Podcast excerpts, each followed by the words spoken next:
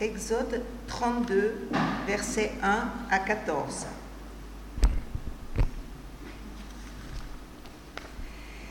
Le peuple voit que Moïse met du temps avant de descendre de la montagne. Alors les Israélites se réunissent près d'Aaron et lui disent, Allez, fabrique-nous un Dieu qui marche devant nous.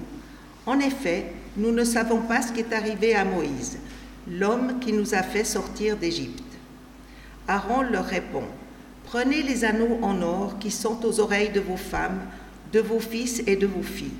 Apportez-les-moi. Tous les Israélites enlèvent les anneaux en or qui sont à leurs oreilles et ils les apportent à Aaron. Celui-ci les prend, il les fait fondre dans un moule et il fabrique une statue de veau. Alors les Israélites disent, Voici notre Dieu qui nous a fait sortir d'Égypte.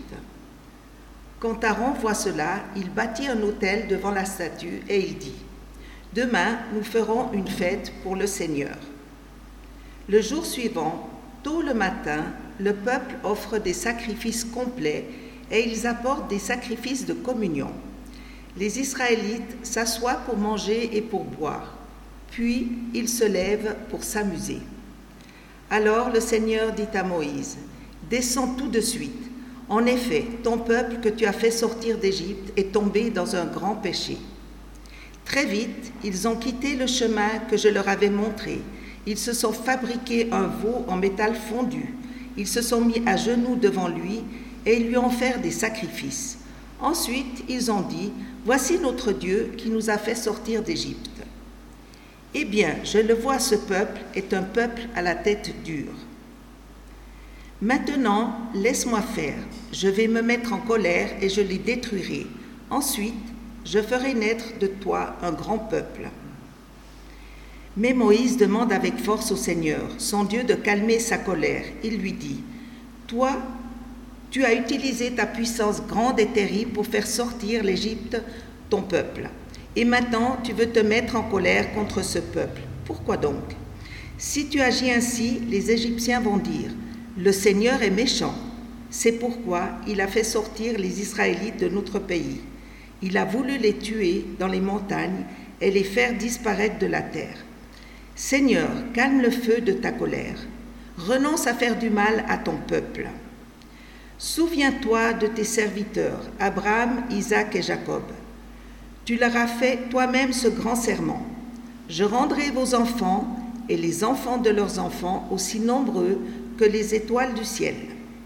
Je leur donnerai le pays que j'ai promis et ils le posséderont pour toujours.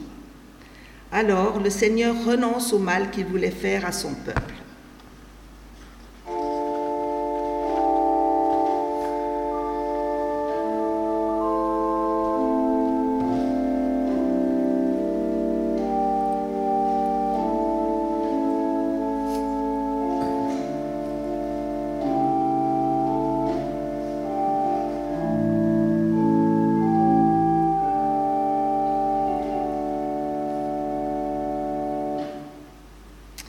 Exode 33, versets 1 à 3. Le Seigneur dit à Moïse, Allez, quittez ce lieu, toi et le peuple que tu as fait sortir d'Égypte. J'ai juré à Abraham, à Isaac et à Jacob de donner un pays aux enfants de leurs enfants. Allez donc là-bas. J'enverrai mon ange devant vous. Je chasserai les Cananéens, les Amorites, les Hittites, les Péricites, les Hivites et les Jébusites. Allez donc dans ce pays qui déborde de lait et de miel, mais moi je n'irai pas avec vous. En effet, vous êtes un peuple à la tête dure, et je risquerai de vous détruire en chemin.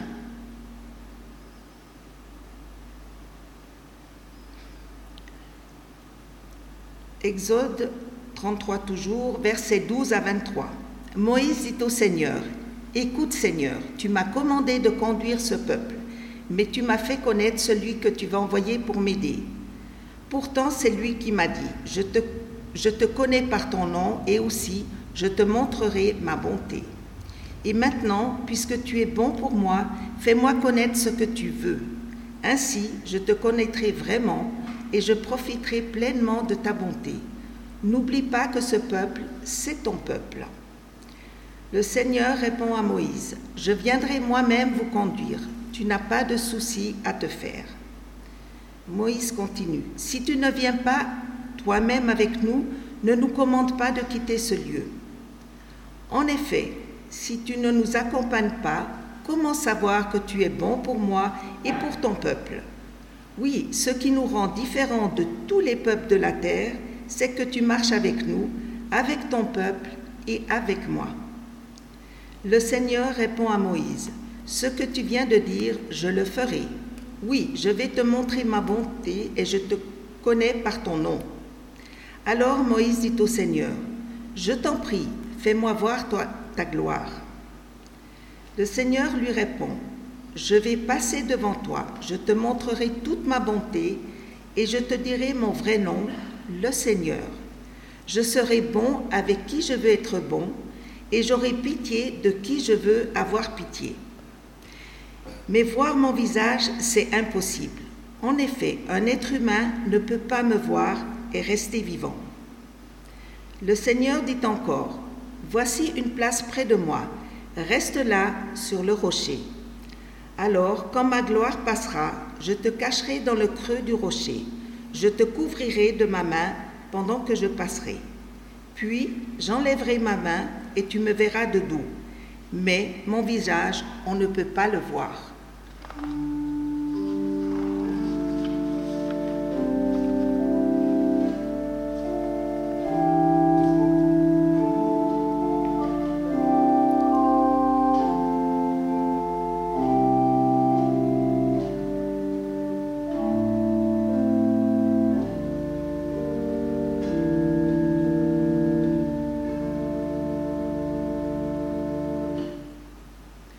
Exode 34, verset 29. Moïse redescend de la montagne du Sinaï. Il tient en main les tablettes de l'Alliance. La peau de son visage brille parce que le Seigneur a parlé avec lui, mais Moïse ne le sait pas. Verset 33 à 35. Quand Moïse a fini de leur parler, il met un voile sur son visage. À partir de ce moment-là, quand il entre devant le Seigneur pour parler avec lui, il enlève son voile quand il sort pour donner aux Israélites les ordres reçus. Les Israélites voient briller le visage de Moïse. Ensuite, Moïse remet le voile sur son visage et il, le garde jusqu'à ce qu'il retourne parler avec Dieu.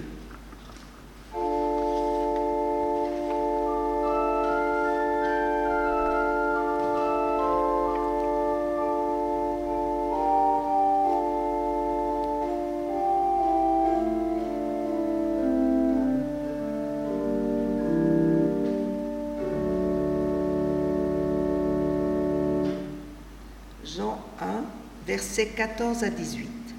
La parole est devenue un homme et il a habité parmi nous. Nous avons vu sa gloire. Cette gloire, il la reçoit du Père. C'est la gloire du Fils unique, plein d'amour et de vérité. Jean est son témoin. Il a affirmé d'une voix forte. C'est de lui que j'ai parlé quand j'ai dit, L'homme qui vient après moi est plus important que moi, parce qu'il existait déjà avant moi. Oui, nous avons tous reçu une part de sa richesse. Nous avons tous été remplis de son amour et de plus en plus. Dieu nous a donné la loi par Moïse, mais l'amour et la vérité sont venus par Jésus-Christ. Personne n'a jamais vu Dieu, mais le Fils unique qui est Dieu et qui vit auprès du Père nous l'a fait connaître.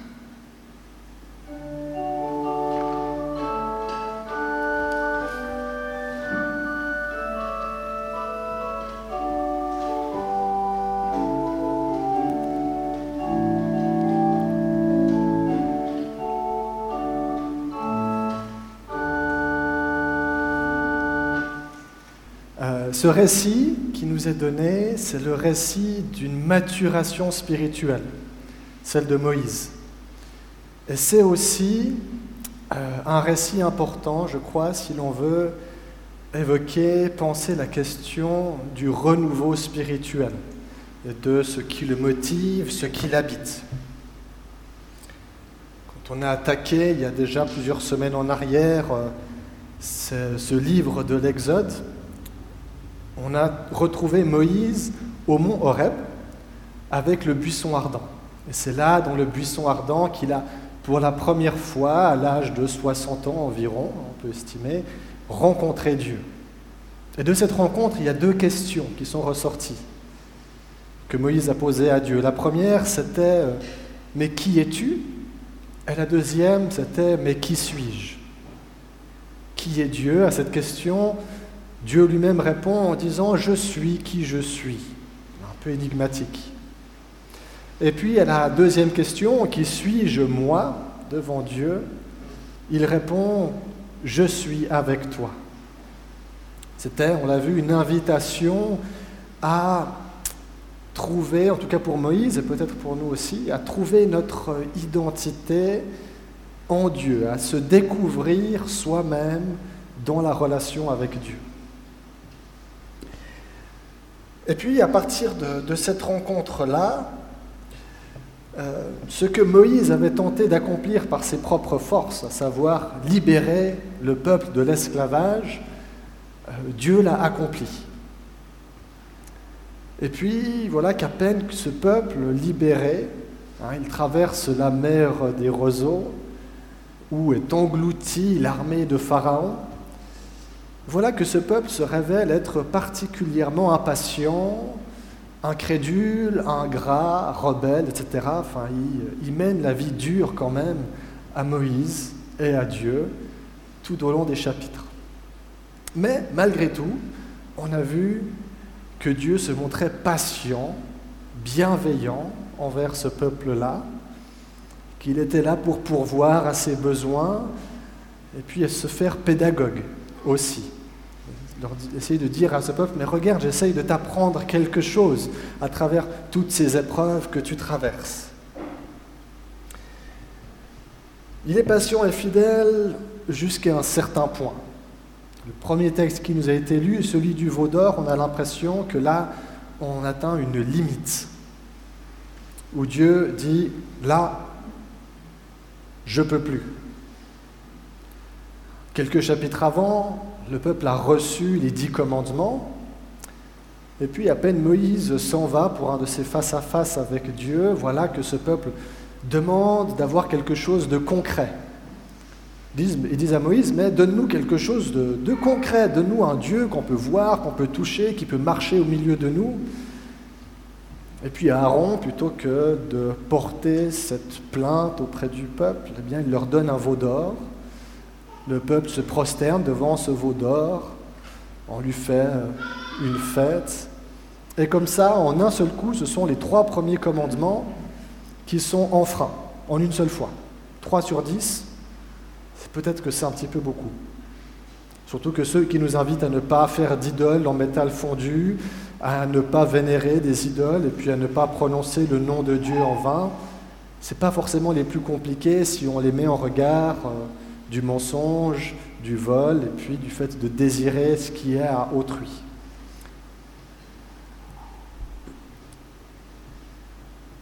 Une limite semble avoir été franchie et puis Dieu il dit, bien voilà, là je peux plus.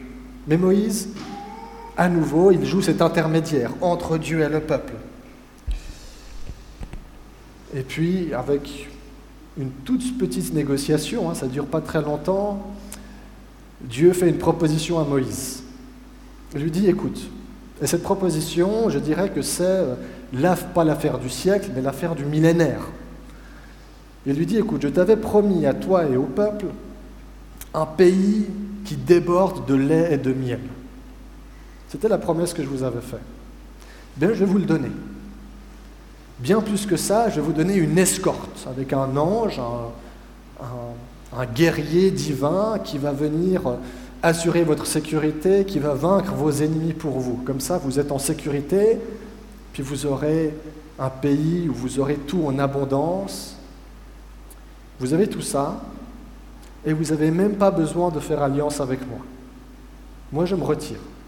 Vous avez droit à tous les bénéfices, tous les avantages que je vous avais promis, sans aucune contrainte qui viendrait d'une alliance avec Dieu, comme les dix commandements par exemple, qui semblent et qui sont si difficiles à appliquer si on veut les appliquer à la lettre.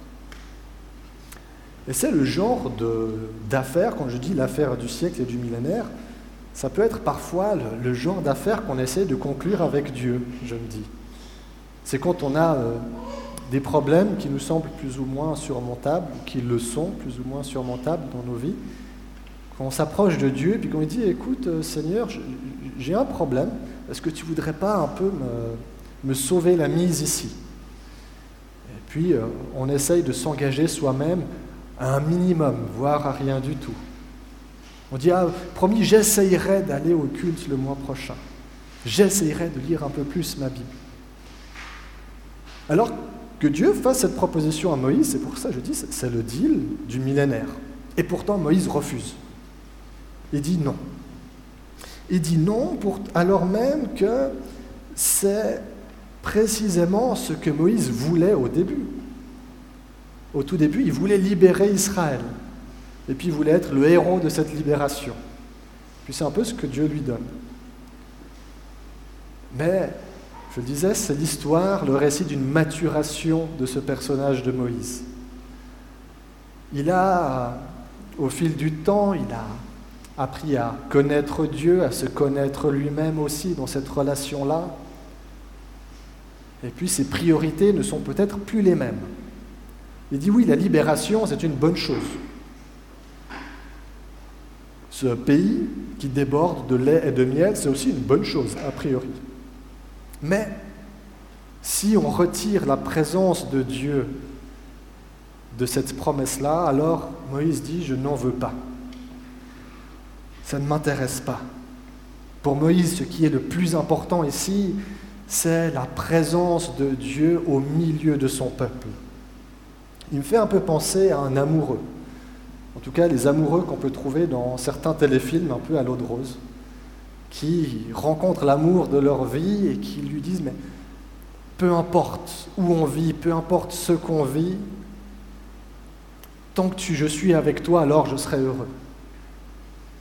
Parfois c'est même un prince qui est prêt à abandonner son château pour aller élever des poules ailleurs, tant que c'est avec l'amour de sa vie. Il dit, peu importe le reste, ce qui compte, c'est ta présence c'est la présence de l'être aimé. Pour Moïse, ici, ce qui compte, c'est un peu pareil, c'est la présence de Dieu. Et puis, dans cette négociation, on découvre un Dieu qui cède assez facilement à Moïse, hein, à chaque étape. Là aussi, il lui dit du premier coup, d'accord. Il lui dit, j'irai avec toi. La traduction, tout à l'heure, elle s'est un peu trompée, elle disait, j'irai avec vous au pluriel, mais ici c'est un singulier j'irai avec toi. Cette promesse que je t'avais faite au buisson ardent, quand je te dis je suis avec toi, eh bien je vais la continuer, mais juste pour toi. Il ne fait pas cette promesse pour le reste du peuple. Il le dit juste à Moïse, d'accord, j'irai avec toi, tu auras cette présence que tu recherches tant.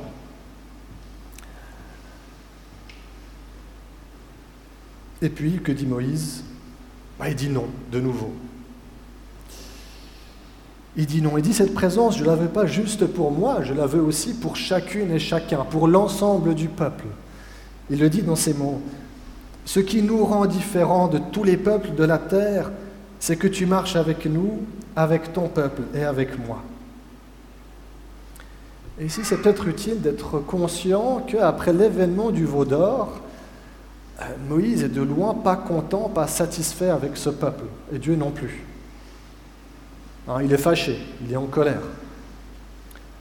Ça se voit peut-être dans la manière que Moïse et Dieu font référence au peuple d'Israël. C'est un petit détail, mais qui m'a fait sourire. Ils disent chacun ton peuple. Il y a Dieu qui, euh, au début, dit à Moïse redescends de la montagne, ton peuple est en train de faire n'importe quoi. ensuite, Moïse remonte et puis lui dit mais regarde ton peuple. Je dis, c'est un petit peu comme avec ma femme, quand euh, Catherine fait un peu des bêtises, je rentre et puis euh, je lui dis, mais devine ce que ta fille a fait aujourd'hui. Elle fait pareil avec moi de temps en temps, elle me dit, t'imagineras pas ce que ta fille a fait aujourd'hui. Pas la mienne, hein. la mienne n'oserait jamais, n'oserait jamais pleurer pendant un culte. Non, non, là c'est... Je trouve un peu de ça dans ce dialogue entre Dieu et Moïse, où ils sont chacun à vouloir un peu se dire non, non, c'est ton peuple, hein. ça n'a rien à voir avec moi. Et pourtant, même s'il est en colère, même s'il est déçu, voilà que Moïse va se battre pour ce peuple-là. Il va négocier avec Dieu, il va mettre en jeu sa propre vie spirituelle à quelque part pour permettre à ce peuple qu'il a tant déçu de vivre la même chose que lui.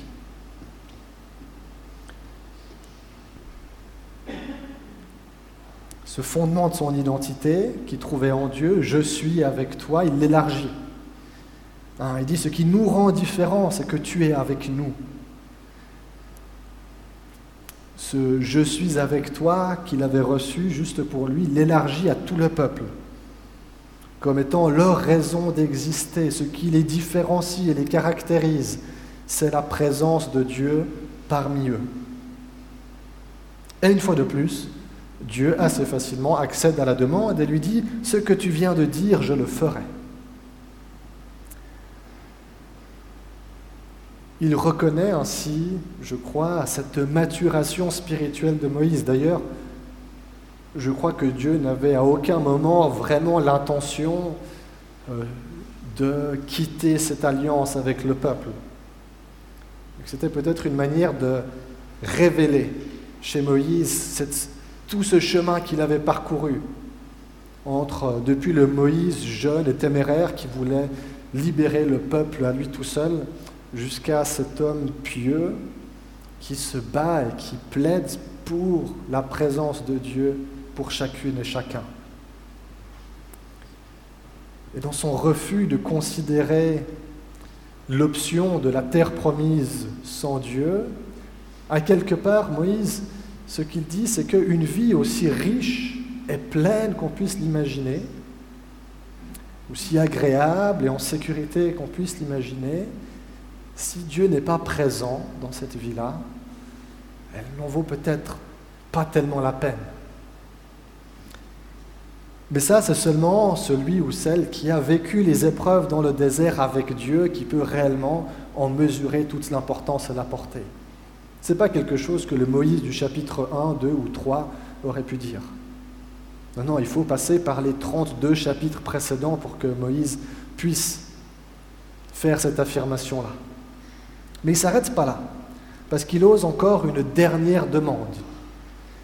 Il dit, Fais-moi voir ta gloire. On retrouve ici quelque chose de l'amoureux de tout à l'heure, qui dit, mais c'est génial qu'on puisse passer notre vie ensemble. Je me réjouis de pouvoir vivre à tes côtés chaque jour de ma vie. Mais je veux aussi pouvoir te contempler, t'admirer dans toute ta beauté, dans toute ta bonté, toute ta splendeur. Je veux pouvoir te connaître, pas que tu sois juste quelqu'un qui vit avec moi, comme dans une colocation, mais vraiment te connaître de manière aussi parfaite et complète que possible. C'est ça, ce fais-moi voir ta gloire. Mais là, Dieu n'accepte pas cette demande-là. Il lui dit non. Il lui explique aussi pourquoi il dit non. Il lui dit, mais si je te fais voir ma gloire, alors tu devrais mourir. C'est donc un non bienveillant de la part de Dieu qui veut encore préserver ce Moïse quelque temps. Mais il lui parle. Il lui parle et lui dit, je vais te dire mon vrai nom. Et ce vrai nom, il consiste en ceci, je serai bon avec qui je veux être bon et j'aurai pitié de qui je veux avoir pitié. C'est une gloire qui, plutôt que de se voir, se contemple, s'apprécie ici en parole. Et c'est, je crois, cette gloire en parole à laquelle fait référence Jean au début de son évangile, quand il dit La parole est devenue un homme et nous avons vu sa gloire, cette gloire du Fils unique, pleine d'amour et de vérité. Dieu nous a donné la loi par Moïse, mais l'amour et la vérité sont venus par Jésus-Christ. Moïse, après être resté dans la présence et la gloire de Dieu, quand il redescend de la montagne, il est transformé, transfiguré. Dans les évangiles, on retrouvera aussi Jésus qui, une fois redescend d'une montagne, transfiguré et brillant, avec le visage qui brille. Voilà ce qui se passe aussi pour Moïse, tout ça sans qu'il s'en rende vraiment compte. Peut-être que c'est ça le secret de la maturation spirituelle de Moïse, le secret d'un renouveau spirituel. Alors, ce n'est pas un secret très bien gardé, puisqu'on le trouve dans le livre le plus vendu au monde, le plus traduit au monde. Euh, la rencontre et le temps passé avec Dieu. Et ce renouveau, on essaye parfois de le fabriquer, parce qu'on le désire. On a envie de, de voir nos églises pleines à craquer. Hein, je vous dis, on est plutôt nombreux pour notre assemblée euh, ici habituelle, mais il y a encore plein, plein de places. On pourrait doubler, et puis on ne serait pas encore trop serré. Hein. et on a envie un peu des fois de le fabriquer artificiellement, euh, comme si on était capable de le générer nous-mêmes ce renouveau. On va mettre des super canapés, il y aura un coin café euh, avec de la super musique. Euh, mais si il n'y a pas cette présence de Dieu dans nos églises, si ce n'est pas un endroit de rencontre avec Dieu dont on ressort transformé avec le visage qui brille d'amour, de grâce de Dieu, alors il n'y aura pas de renouveau même si on sert le meilleur café du canton. La question, c'est qu'est-ce que nous cherchons? À quoi est-ce que nous aspirons en premier lieu? Est-ce que c'est un certain confort, comme ce pays où coule le lait et le miel, avec une certaine sécurité? Ou est-ce que nous aspirons d'abord et avant tout à cette présence de Dieu, cette présence qui nous transforme, qui nous fait briller, pas juste quand on est ici, qui nous fait briller quand on descend de la montagne, à savoir quand on en sort de cette église pour retrouver nos familles, nos amis, nos lieux de travail, et que les autres se disent Waouh, mais qu'est-ce qui te fait briller autant? Qu'est-ce qui te fait autant rayonner? Je crois que c'est à ça que Jésus nous appelle quand il dit Cherchez d'abord le royaume de Dieu. Cherchez d'abord à être transformé dans la rencontre et la contemplation de Dieu. Amen.